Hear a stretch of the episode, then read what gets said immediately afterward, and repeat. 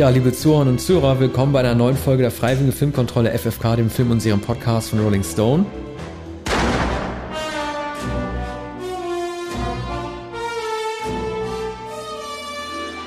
Wir machen heute weiter mit unserem Bond-Ranking und sind beim zweiten Film mit Pierce Brosnan angekommen, nämlich äh, Der Morgen stirbt nie oder Tomorrow Never Dies. Wie ihr es von uns kennt, beginnen wir mit dem Soundtrack bzw. der Musik und spielen äh, zunächst den Titelsong ein ähm, von Sheryl Crow.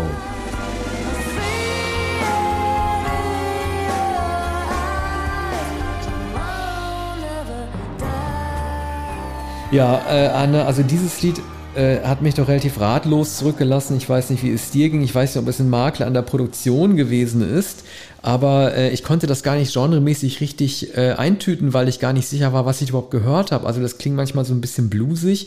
Dann war wieder so ein bisschen Chanson mit drin, dann so ein bisschen Rock. Das ist auch komisch abgemischt. Für mich ist es ein sehr, sehr schlechtes Bond-Lied.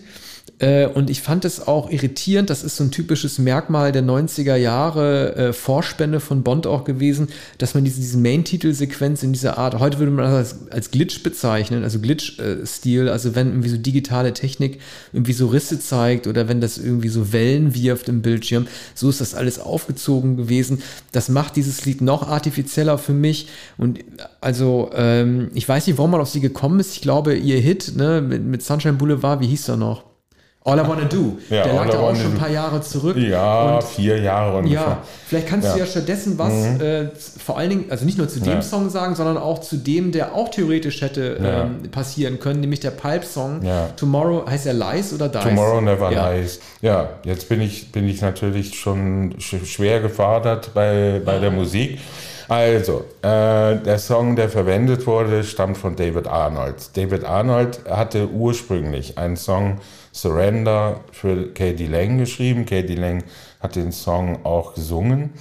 Und äh, der war vorgesehen. Dann hieß, hieß es, ah, haben die Produzenten Einspruch erhoben und gesagt, die ist ja nicht bekannt genug. Sheryl Crow ist bekannter.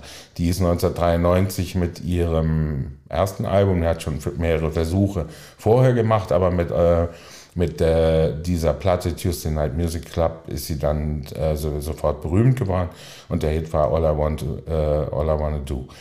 Und äh, man hat also dann Sheryl Crow genommen und hat ähm, nicht das Lied äh, verwendet, das Katie Lang gesungen hat, das übrigens im Abspann auch noch vorkommt, ähm, sondern hat ähm, dieses Lied äh, verwendet, das tatsächlich so klingt, als sei es nicht ganz fertig geworden. Es sollte in, in, als ähm, in der Stimmung eines Bond-Songs aufgenommen werden, aber es klingt weder so glamourös noch ähm, ist Sheryl Crow eine Sängerin, wie man sie kennt, wie Shirley Bassey und so viele andere, auch nicht China Easton, sondern äh, das, es wirkt fast wie die Rohfassung eines Bond-Songs. Pulp wiederum haben, ähm, hatten das als Herausforderung begriffen und wollten unbedingt diesen Bond-Song aufnehmen, haben sich darum beworben.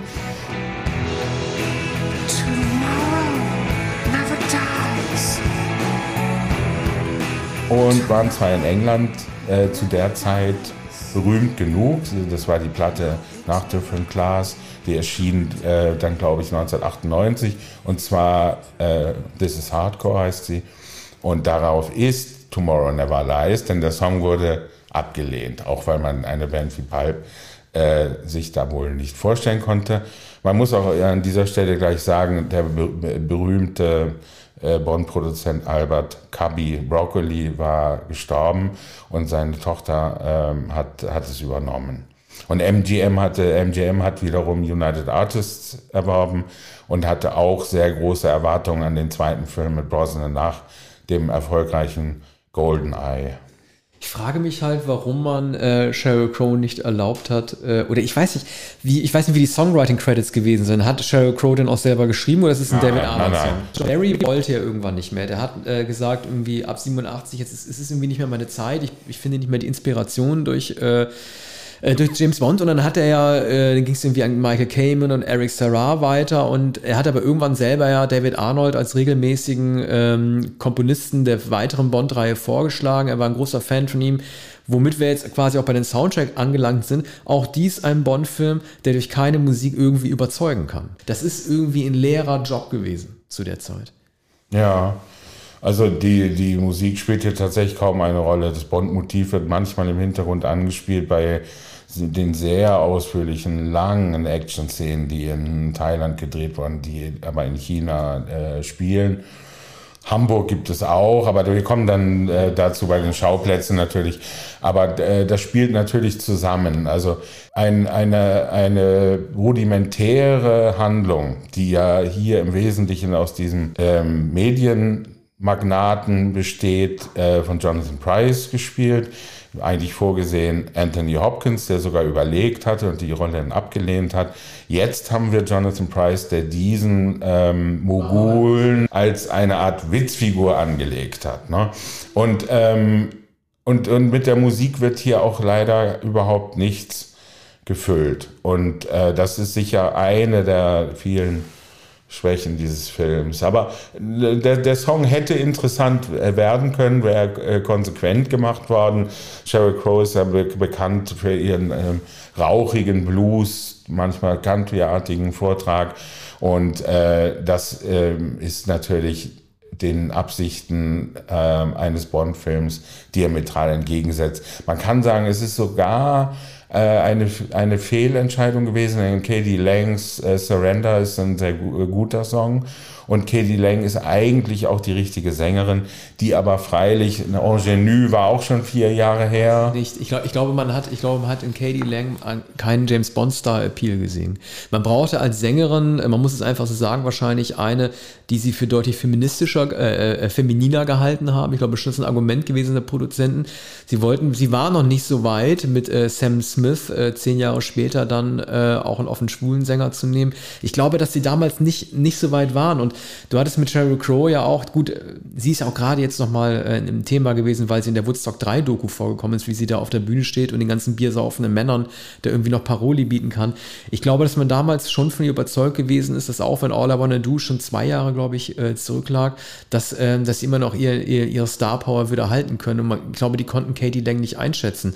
Für, wahrscheinlich kannten sie Katie Lang noch am ehesten, weil die Rolling Stones da ihr Song Credits gegeben haben für ähm, Anybody See My Baby. Ne? Ja, das war 95 oder 94 na, oder 97. Denn dann wäre Katie Lang ja, doch der richtige, ja, doch die nein, richtige Sängerin nein, gewesen. Nein, Also äh, natürlich ist sie durch, durch die Diskussion um Constant Craving und das ähm, die, die Stones ihr, ihr das zugestanden haben, dass sie ihr Geld gezahlt haben, ist sie dadurch noch etwas populärer geworden. Aber die, die berühmte Platte Ingenue lag einige Jahre zurück und die nächste Platte handelte vom Vegetarismus oder die Platte heißt All You Can Eat. Und das war eine äh, nicht erfolgreiche, auch unverstandene Platte, die sie mit ihrem Produzenten Ben Mink aufgenommen hatte. Es war also schon sehr unwahrscheinlich, dass Katie Lang einen Film tragen würde im Jahr 1997. Ne? Die ist ja auch äh, für kurze Zeit ähm, mit dieser einen Platte ähm, war, war sie Kritikerliebling. Die hat auch nicht sehr, sehr viel verkauft. Also es ist erstaunlich, dass äh, Lang überhaupt hier in den Kreis aufgerückt ist, derer, die einen soll. Aber wie gesagt, sie kann, sie kann natürlich sehr, sehr gut singen. Und, sie, und Surrender hat sie auch sehr gut gesungen. Und, und das wäre denkbar gewesen, aber natürlich kein zu kräftiger Name. Man hätte sich gewundert. Bei Pulp hätten sich aber auch alle außerhalb von Großbritannien gewundert, äh, weshalb eine Band Pulp, ne, die waren nicht Duran Duran, die waren nicht Aha. Ja, ich möchte, bevor wir zur nächsten Kategorie äh, kommen äh, und müssen ja noch benoten vor allen Dingen, nochmal kurz auf diesen, wie ich es von den Glitch-Style im, ähm, im ähm. Aufmacher äh, genannt habe, äh, in der Titelsequenz nochmal kurz mal zu sprechen kommen. Wir schreiben das Jahr 1987 und man hätte das im Grunde auch für das Jahr 1999, als The World is Not Enough erschienen ist, sagen können.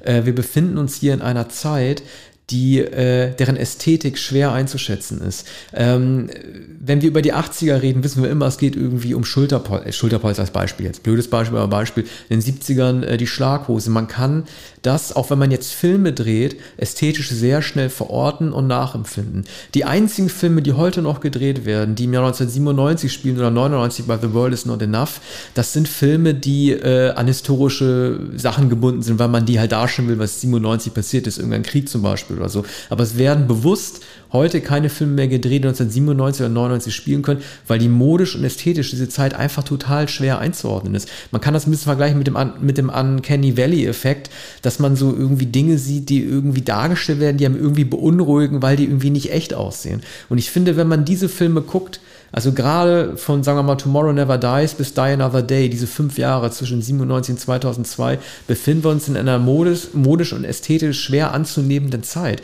Das Einzige, warum man erkennt, dass die alt sind, ist, dass die Leute damals jünger aussehen. Pierce Brosnan sah jünger aus, Halle Berry sah jünger aus, Michelle Yeoh sah jetzt jünger aus und so. Aber ich finde, man sieht das auch an diesem Vorspann und hatte das bei Goldeneye auch schon so ein bisschen mit dieser Windows-Ästhetik.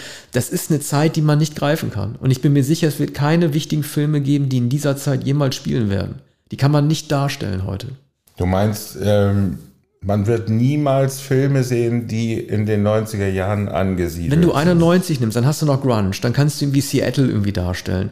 Meinetwegen, äh, dann nimmst du einen Film wie Black Hawk Down, 19, der spielt 1994, halt, äh, äh, glaube ich, äh, da äh, mit den Unruhen in Afrika. Aber ähm, ich wüsste, ich kenne keinen Film, liebe Hörerinnen und Hörer, vielleicht seht ihr das anders, ich wüsste keinen Film, der als bewusst ästhetische Entscheidung in den späten 90er Jahren heute noch angelegt wird. Das wird möglicherweise äh, nötig sein, wenn zum Beispiel das Wirken von Tony Blair gezeigt wird. Ich weiß nicht, ob es einen solchen Film schon gibt. Ist aber auch, aber ist der aber Film auch wird kommen. Ereignis gebunden. Da, mhm. da geht es um Tony Blair. Aber wenn es einfach darum geht, einen schicken Film zu machen ja. oder einen Film einfach zu zeigen, wie war das Leben eigentlich? Mhm. Lebensgefühl Ende der 90er. Ja. Ich kenne keinen Film, der das aufgreift, weil das langweilig Ja, aber das wird in Britannien natürlich sehr verbunden sein mit Tony Blair, mit dem Tod von mhm. Diana.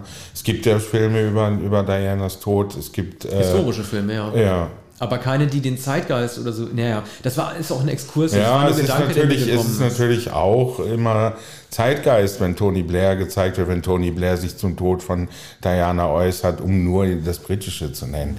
Weil, also ähm, bei Deutschland müsste, müsste man ja von der Endzeit Helmut Kohls reden und dann vom Regierungswechsel zu äh, Gerhard Schröder. Übrigens, wenn man, wenn man diese Bilder sieht, man, man sieht immer vor sich die mit äh, Sekt anstoßenden Joschka Fischer, ja. Gerhard Schröder und Müntefering oder wer noch dabei war. Ja. Lafontaine mhm. noch und ähm, Jürgen Trittin wahrscheinlich im Hintergrund. Ne? Das ist ja äh, das emblematische Bild äh, für Deutschland Ende der 90er Jahre. Aber es stimmt, es ist ein amorpher Film, der ästhetisch nicht sehr sicher ist. Man muss hier aber sagen, warum ist der Film so unausgegoren und auch ästhetisch so unentschlossen? Roger Spottiswoode, ein berühmter Hollywood-Regisseur. Machen wir erstmal Musik fertig. Ich wollte dich nicht unterbrechen, aber dann haben wir die Kategorie abgeschlossen. Wir reden immer noch über Musik. Naja, ich hatte kurz in dir, wir müssen ja vorhin bewerten. Also ich gebe ihr jetzt zwei. Drei. Gut, dann bist du mit Spottiswoode dran. Der fällt in die Kategorie, äh, ja, wozu passt er am besten rein? Ich würde mal sagen, Action. Wir haben leider keine Regie-Kategorie. Wir, wir machen jetzt einfach weiter bei Action und du redest jetzt über Spottiswoode. Der äh, den sehr, sehr guten äh, Polit-Thriller Under Fire Anfang der 80er Jahre gedreht hat mit Nick Nolte äh, und Gene Hackman, ähm, der in, in, Südamerika angesiedelt ist und äh, dann Später Mörderischer Vorsprung mit Sidney Poitier, ein Film äh, Eine Jagd durch die Berge, äh, die sich äh, Sylvester Stallone sehr genau angesehen hat für den späteren Cliffhanger-Film. Oder Rennie Harlan hat sich den Film wieder sehr genau angesehen. Äh, Tom Berenger und ähm, Sidney Poitier sehr, sehr gute Filme. Martin Campbell hatte äh, Goldeneye gedreht und Campbell wollte keinen äh, weiteren Bond, also nicht unmittelbar danach noch einen Bond-Film drehen. Daraufhin kam es Roger Spottiswoode.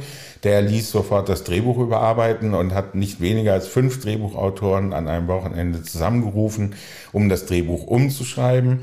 Und äh, schließlich wurde aus diesem Potpourri das wieder reduziert auf den Drehbuchautor, dessen Name äh, mir gerade entfallen, Bruce Fierstein, ähm, der als einziger am Ende äh, genannt wird äh, für das Drehbuch, das auch äh, doch, mh, das sich äh, zwar orientiert an den üblichen ähm, äh, Mechanismen, äh, Schauplätzen. Es handelt sich entlang an der üblichen Dramaturgie, dass wie, wie die äh, verschiedenen Frauen eingeführt werden, wie die Bösewichte, die Schurken eingeführt werden mit dem Vorspann und so. Also eine klassische Dramaturgie eigentlich, aber ähm, äh, es, es, es wirkt alles nicht so, so recht überzeugend. Ja. Wir müssen dann auch zu den Schauspielern äh, ja, kommen. Ich, ich wollte ja. mal, weil du Spottiswood erwähnt hast, ne?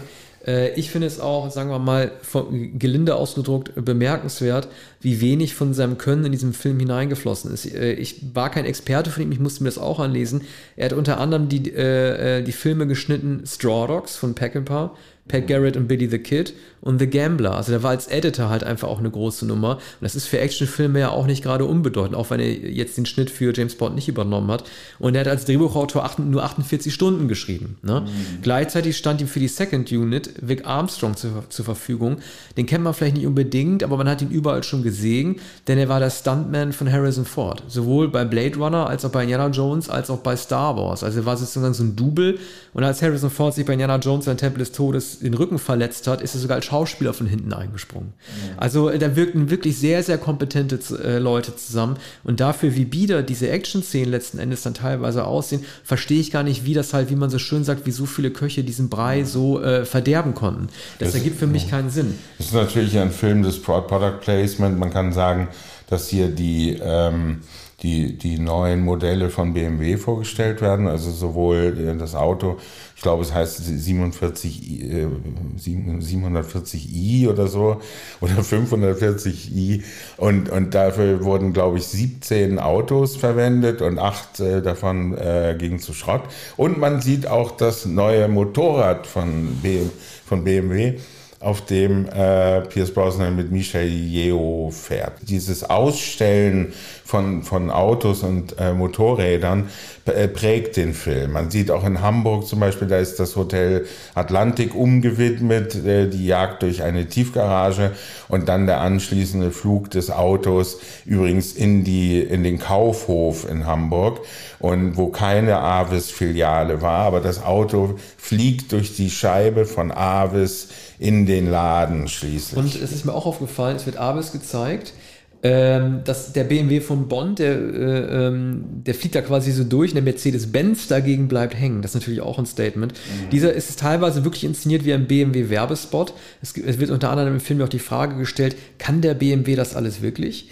Und das sind so Sachen, die halt einfach nicht in Ordnung sind. Äh, also Product Placement gab es ja wie bei Moonraker schon immer zuhauf, aber ich finde auch, das wird jetzt allmählich äh, ein bisschen zu viel. Gerade die Szene, die du erwähnt hast in der Tiefgarage, in der ähm, Brosnan halt wirklich alles zeigt, was dieses Auto kann und ist einfach auch eine sehr langweilige Szene. Wenn du ein, ähm, wenn du einen Action-Schauplatz hast, bei dem klar ist, dass du ihn niemals verlassen wirst, weil du in einer Tiefgarage nur im Kreis fahren kannst, dann hat sich das Ganze einfach in Sachen Spannung auch sehr schnell äh, einfach erledigt. Denn was soll denn James Bond machen? Ja. Der kann ja nur im Kreis fahren und mit jeder Runde ein neues Gadget auspacken. Ja, so ist es. Und deshalb wird auch ähm, Desmond Llewellyn so eingesetzt. Also Q kommt hier ausführlich vor, weil die Gadgets im Wesentlichen äh, von BMW stammen. Und deshalb kommt Q äh, doch sehr ausführlich hier zum Einsatz. Unter anderem wird am Anfang auch, werden Schnellboote gezeigt. Das ist dann rasant inszeniert. Das Schnellboot fährt dann äh, auch über Brücken und durch Restaurants und dann wieder in, in den Kanal. Also am Anfang ist es gut gemacht. Der Film ist aber äh, zum Teil äh, auch sehr dialoglastig, ist beinahe ein Kammerspiel.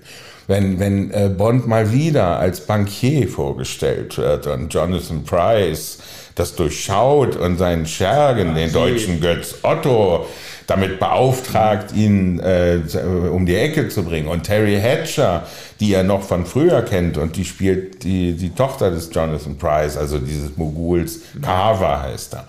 Und sie ist die Tochter und, und äh, sie war die Geliebte Bonds und Bond ist gegangen und sie hat nie verstanden, äh, warum er gegangen ist, warum er sich nicht verabschiedet hat. Und das ist ein großes Melodram, das aber nur die erste Hälfte des Films ausmacht. Ich finde, dass äh, die, dieses Melodram mit Terry Hatcher und, und Bond ein ganz anderer Film ist und der bessere Film. Der schlechtere Film kommt dann mit Michelle Yeoh als, als der Kommunistin, die keine Kommunistin ist. Und dann geht es um China und es geht und es geht um es geht um Hongkong.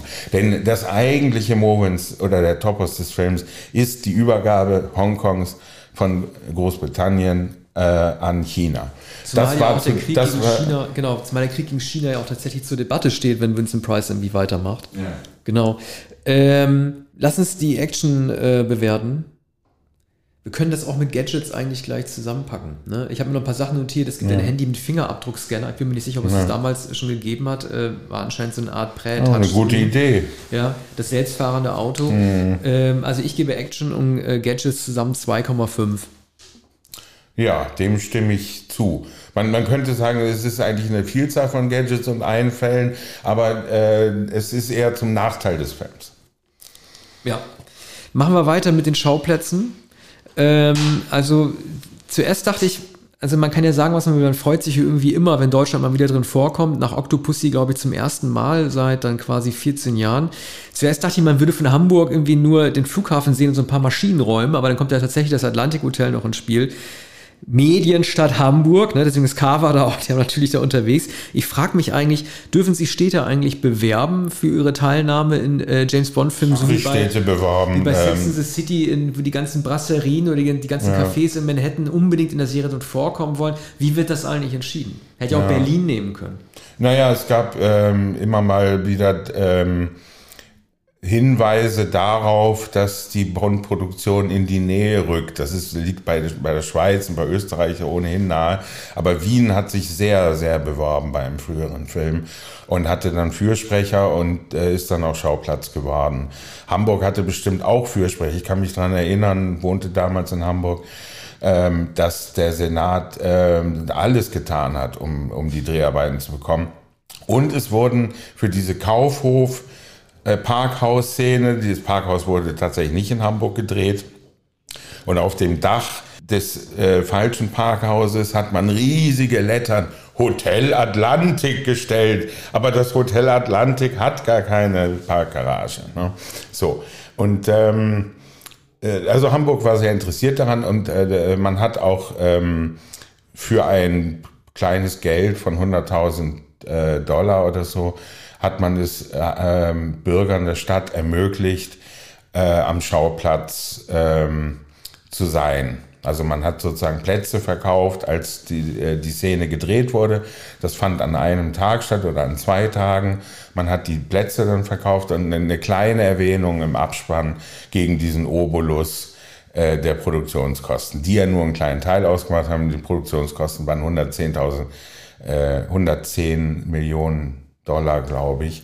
Ähm, also da macht es nicht viel aus, wenn ein Privatmann 100.000 Dollar äh, bezahlt hat, um dann am Schauplatz äh, teilzunehmen und vielleicht ganz hinten im Abspann äh, genannt zu werden, unter neben eben auch Product Placement oder Produktionsbeteiligung. Das, das, war, das war also sozusagen schon ein riesiges Franchise-Unternehmen, was Bond aber ja schon längst war. Mhm. Es gibt ja noch einen zweiten äh, wichtigen Schauplatz, äh, der an The Spy Who Loved Me erinnert, nämlich äh, das U-Boot, in dem es am Ende spielt. Auch hier, das hatten wir festgehalten bei dem, äh, wie schon beim Roger Moore-Film von 77.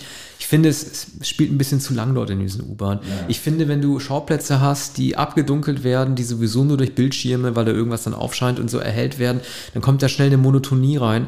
Und davon kann sich der Film nicht erholen. Also ich glaube, da spielt mindestens 25 Minuten, letzten 25 Minuten ja. äh, im, im Dunkel dieses U-Boots, wo auch nicht mehr erkennbar ist, was da eigentlich gemacht wird. Und da, das ist wieder wie bei so vielen Bond-Filmen, wenn es ein Schiff ist oder ein U-Boot, äh, Bond, der eigentlich schon für tot gehalten wurde, verschanzt sich hinter allen möglichen Instrumenten und äh, es ist äh, Retten, Rennen, Flüchten und, äh, und, und, und dann Michel Yeoh ist natürlich dann die Geisel und, und er, er sagt irgendwie, ich habe doch gesagt, dass wir es gemeinsam zu Ende bringen.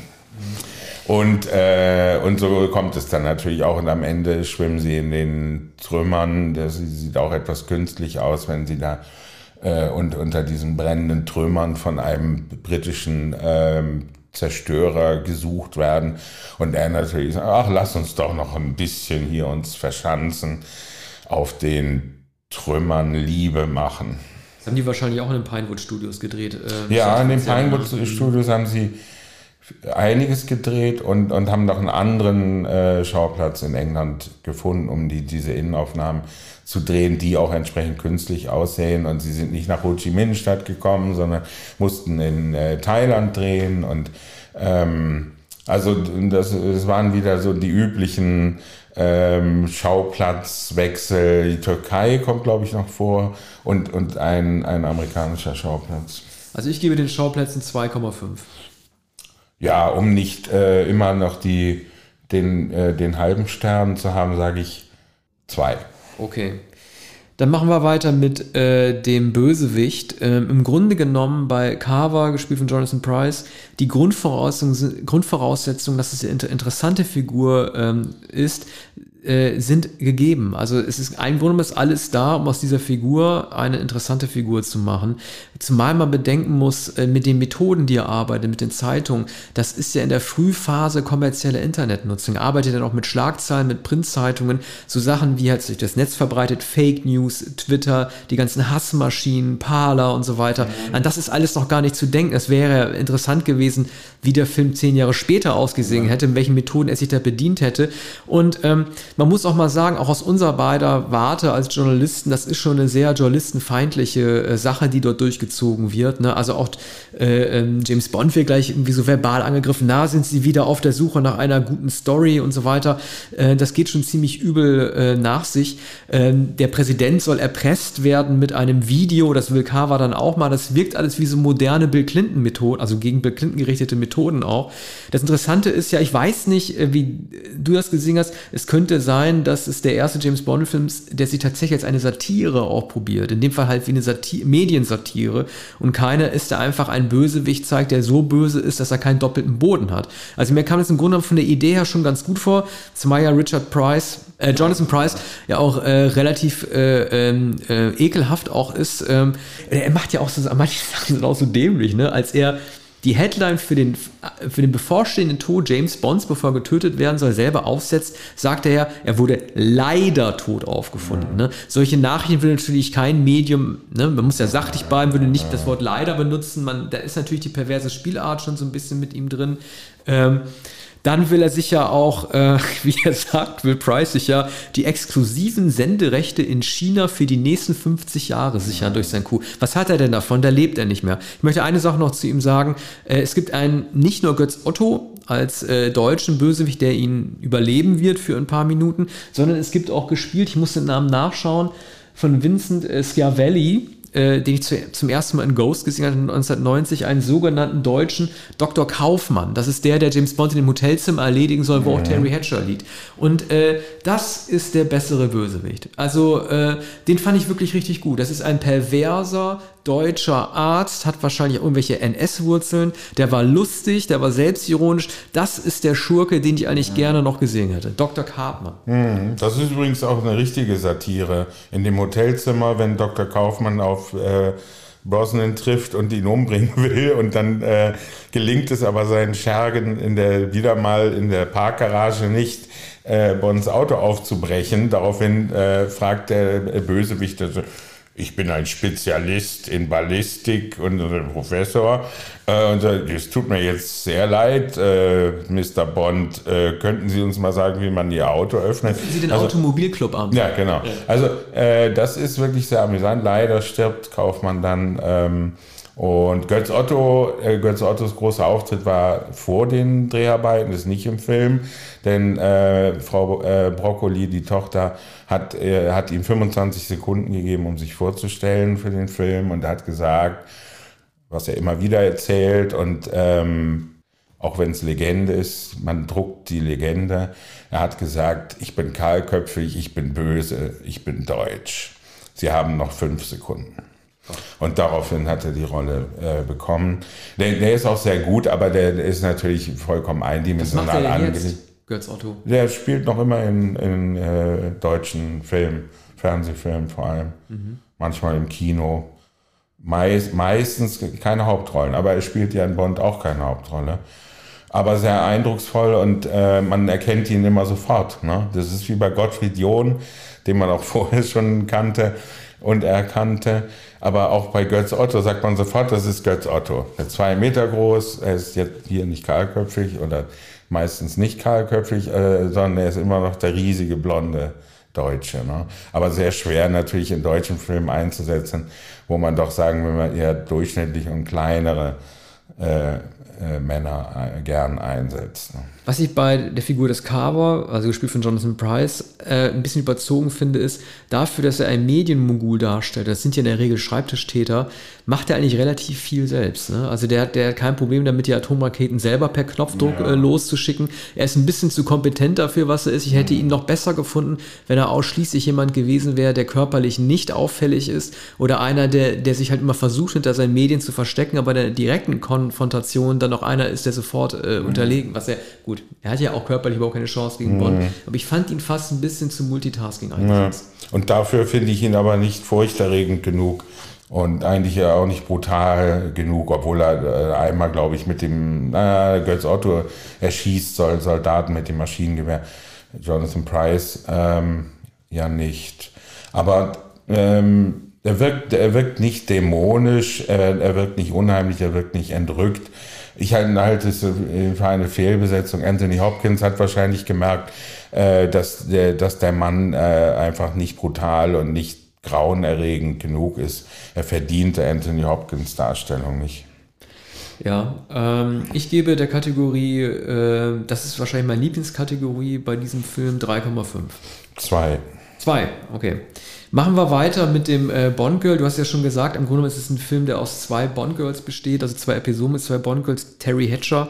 Äh, das dürfte ihre letzte groß. Nee, sie hat ja noch den Superman. Aber bevor halt hier. Äh, hier Wisteria Lane, hier die Desperate Housewives kam, wird es ja. noch ein bisschen dauern. Äh, Bond ist aber so lieb, äh, sie zu fragen, bin ich dir einfach nur zu nahe gekommen? Sie sagt ja. Also sie ist schon sehr ehrlich dabei. Bevor du Du hast ja gesagt, dass du die Episoden mit Terry Hatcher interessanter findest, was sie auch sind, aber ich möchte zu Michelle Yeoh äh, noch mal etwas sagen. Äh, sie ist im Grunde genommen eine, ein hypermodernes Bond-Girl, ein Bond-Girl, wie es heute zu sehen ist. Sie ist eine Asiatin, das war damals nicht selbstverständlich 1997. Äh, sie ist schlagfertig, sie ist klug und sie ist auch schlagkräftig. Also sie kann sehr gut kämpfen. Die Action-Szenen sind zwar nicht sehr gut gedreht, aber sie kann halt Martial Arts. Das ist eigentlich eine Figur, wie du sie nur heute in Bond-Filmen hast. Äh, Im Grunde genommen auch eine weite, also eine, eine viel kompetentere äh, Person als, als Lea Seydoux in den letzten Daniel Craig-Film. Äh, das hat mich dann schon beeindruckt. Ich hätte das nicht so ab, ich hatte das nicht so abgespeichert, dass ich 1997 schon jemanden gesetzt habe, äh, auf jemanden gesetzt haben, der derart auf zwei Füßen stehen kann. Das hattest du zuvor eigentlich nur bei Pussy Galore. Äh, und bei der, äh, bei der, der Louis Charles aus Moonraker, da hattest du das, glaube ich, auch. Mit Abstrichen auch ähm, mit der Kämpferin aus Octopussy, mit ihrem Palast der ganzen Kämpferin in Indien. Jetzt fällt mir ihr Name nicht mehr ein. Aber das ist schon eine sehr moderne Figur, die natürlich auch deshalb als Hauptbond-Girl benutzt wurde, statt Terry Hatcher, weil Terry Hatcher halt doch zu sehr noch an Bond hängt, was ja auch ihr Verhängnis sein wird.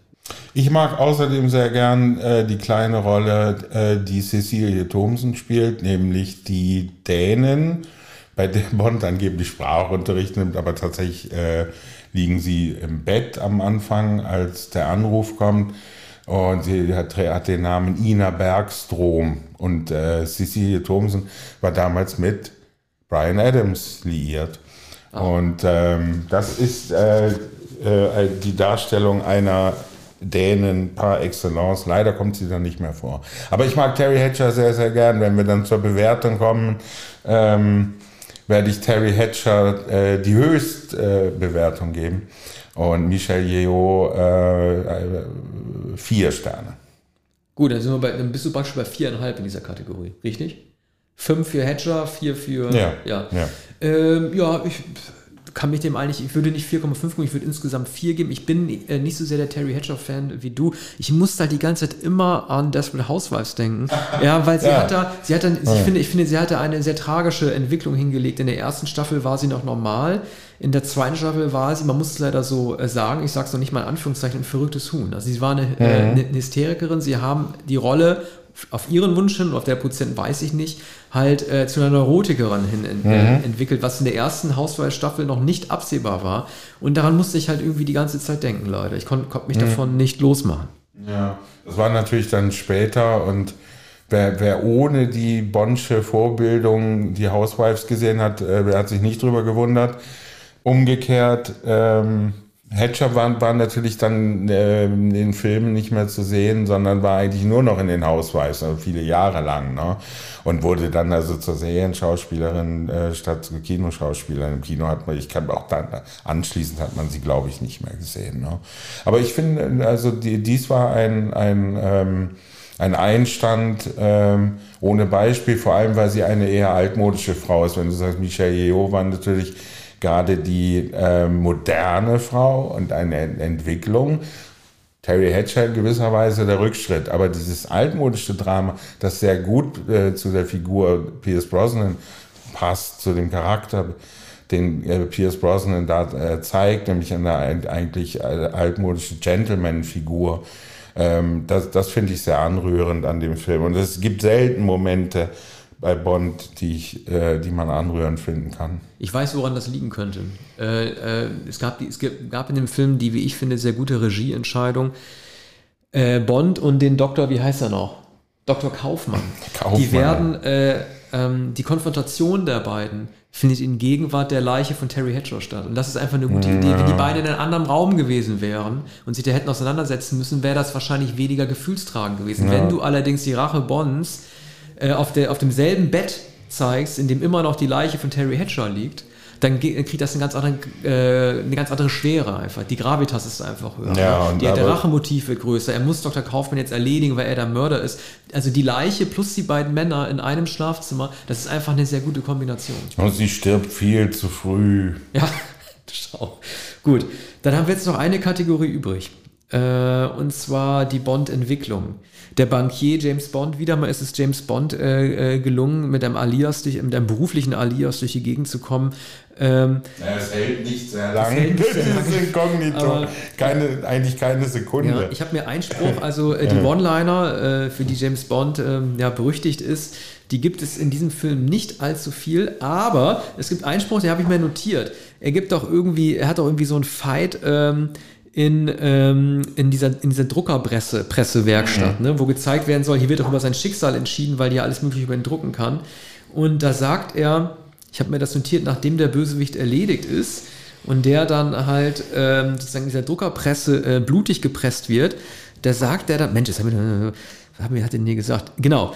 Das Blut verfärbt dann die Zeitungen, weil der Typ in die Druckerpresse gerät und dann sagt James Bond, Heutzutage drucken die auch wirklich alles. das war einfach ein guter Spruch. Also es ist irgendwie so ein doofer 90er-Jahre-Spruch, ja. aber es ist ein James Bond-Spruch, ein Roger Moore-Spruch, ja. für den man ihn mag. Und ähm, also ansonsten, die, Kategorie Bond-Entwicklung ist immer eine der schwierigsten in unserer Sendung gewesen. Gibt keine. Ja, genau. Es, hm. gibt, es gibt seriell gesehen welche, leider, wie bei Daniel Craig, der immer mehr zum, zum melancholischen Liebenden wird. Aber das durfte man bei Brosnan, Connery und Roger Moore nicht erwarten. Ähm, was sagst du zur Kategorie? Ja, Brosnan ist je nachdem, wie er geschrieben ist, etwas unentschlossen. Ne? Auch, auch hier ist er äh, zum Teil feuriger Liebhaber. Also erst von, von Terry Hatcher, das ist der Melancholiker. Und dann entflammt er neu für die ja auch um einiges jüngere Michael. Ähm, das wirkt etwas unentschlossen. Der Film ist eigentlich geteilt. Ne? Der, der erste Teil handelt von Terry Hatcher und von vergangener Liebe und dann kommt Michelle Yeoh und es verlagert sich nach Asien. Also die Schauspielerin wurde sozusagen auch nach Topos und nach Schauplatz ausgesucht, nach der Thematik des Films. Bei Brosnan kann man keine Entwicklung beobachten. Er ist, er ist sehr, er ist sehr elegant, wie immer. Er ist auch in Asien äh, elegant. Er sieht gut aus, sogar unter der Dusche in Asien. Ne? Ähm, und er ist, er ist der Rolle vollkommen gewachsen. Da braucht es ähm, auch keine Entwicklung. Er hat ja in den Jahren unvergessen ja seine Rocher-Reklame. Ich gebe mir die Kugel. Ne, das war schon so gut, da brauchte man eigentlich keine Bond-Filme mehr. Ne? Man muss eigentlich nur die Rocher-Werbung gucken. Und ähm, eigentlich äh, ein perfekter Typ. Ne? Aber wie man immer sagt, leider nicht genügend Ecken und Kanten. Und Ja. die kamen dann mit, mit Craig. Also ich würde sagen, wenn wir da Punkte geben, dann äh, zweieinhalb. Ja, ich würde zwei geben. Ich bin die ganze Zeit, als du erzählt hast, in meinem Kopf durchgegangen, welche Rollen äh, 1997 denn tatsächlich von Menschen irgendwie, also von Actionhelden, ähm, besetzt wurden, die tatsächlich Ecken und Kanten hatten. Also es gab ja diese Bruckheimer Produktionen wurden immer größer und immer stumpfer auch. Äh, Con Air, ähm, Face Off wiederum war, war sehr gut, der John Woo-Film, aber es gab in Ende der 90er, ich weiß nicht, wie der Ty- Action-Typus da festgelegt war, aber mir ist da auch kein großer Charakterschauspieler unter den Actionhelden. Face Off von, von Wu. Ja. ja, der war super. Ähm, aber ich weiß nicht, also die Bruckheimer Filme über Con Air loben, Con Air loben ja viele, den müssen wir für die 95er äh, Se- Sendung Ja gucken. gut, das Pasquini, ähm, der hat Ja. wirklich Ecken und Kanten. ja, aber Der hat vor allem Sockenschuss. ne? Ja, aber den riesen Actionheld äh, Ende der 90er, das war wahrscheinlich dann Nicolas Cage, der äh, körperlich nie so gewirkt hat, als könnte er so stark sein, wie er ist, bis auf äh, Con Air, wo er sich den Bizeps antrainiert hat. Tja, das ist eine Leerstelle gewesen, aber Bonn konnte die nicht füllen. Ja, Werner Herzog hält äh, Nicolas Cage, äh, der bei ihm in dem Bad Lieutenant gespielt hat, für einen der größten Schauspieler überhaupt. Und äh, fast nicht zu vergleichen, außer mit den Amateurschauspielern, die gar keine waren in den frühen Herzog-Filmen der 70er Jahre. Da sagte, das sind, sind also einfach Gestalten, die unvergleichlich sind. Und unter den Schauspielern ist Nicolas Cage einer der allergrößten. Gut, dann kommen wir zur Schlussbewertung. Ich gebe dem Film 2,5. Ja. Ja, Okay. 2,2,5. Ja, der nächste Film wird sein The World is Not Enough. Ähm, den ich mich auch schon freue. Ich, das ist auch ein Film, den habe ich, glaube ich, nur einmal gesehen und dann nie wieder. Hoffentlich finde ich jetzt ein bisschen besser. ja, Ja, ich habe ihn schon wieder gesehen. ja. Gut, bis, Bis zum nächsten Mal. Dankeschön.